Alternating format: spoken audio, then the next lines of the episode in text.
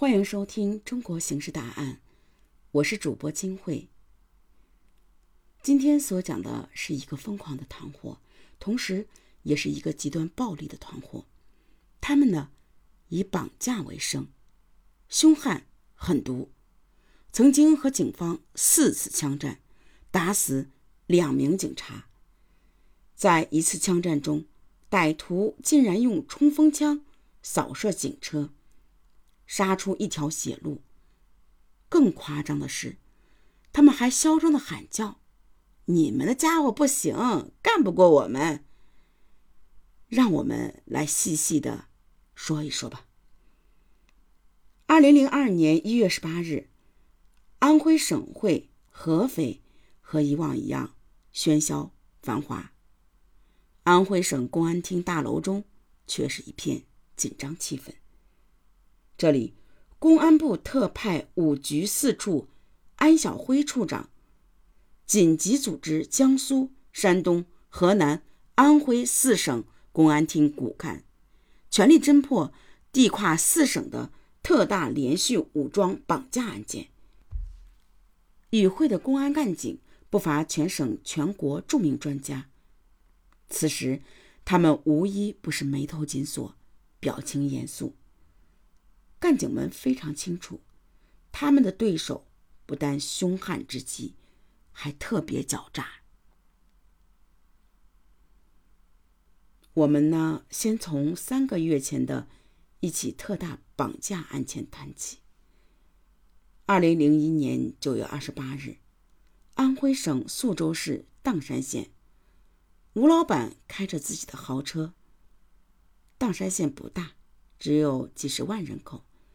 县城位于安徽省最北端，地处皖、苏、鲁、豫四省七县交界处，是个重要的交通枢纽。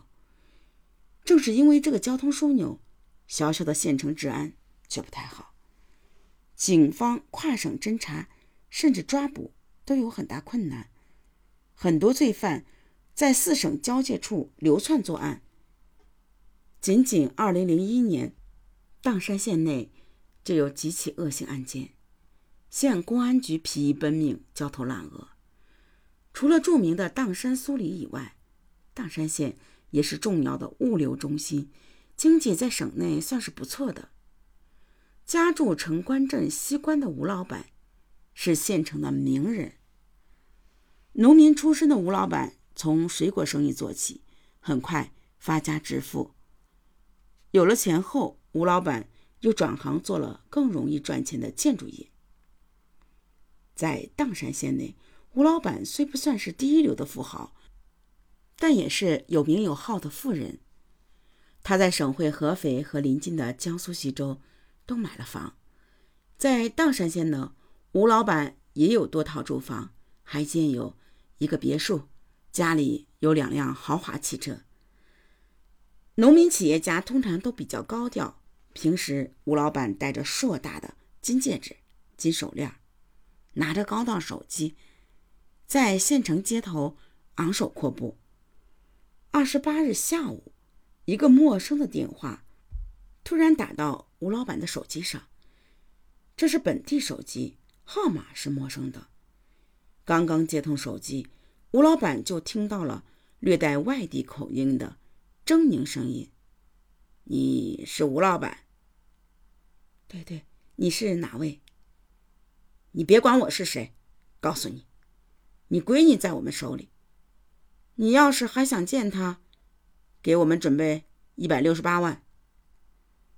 像一盆凉水从头浇下，吴老板瞬间呆住了。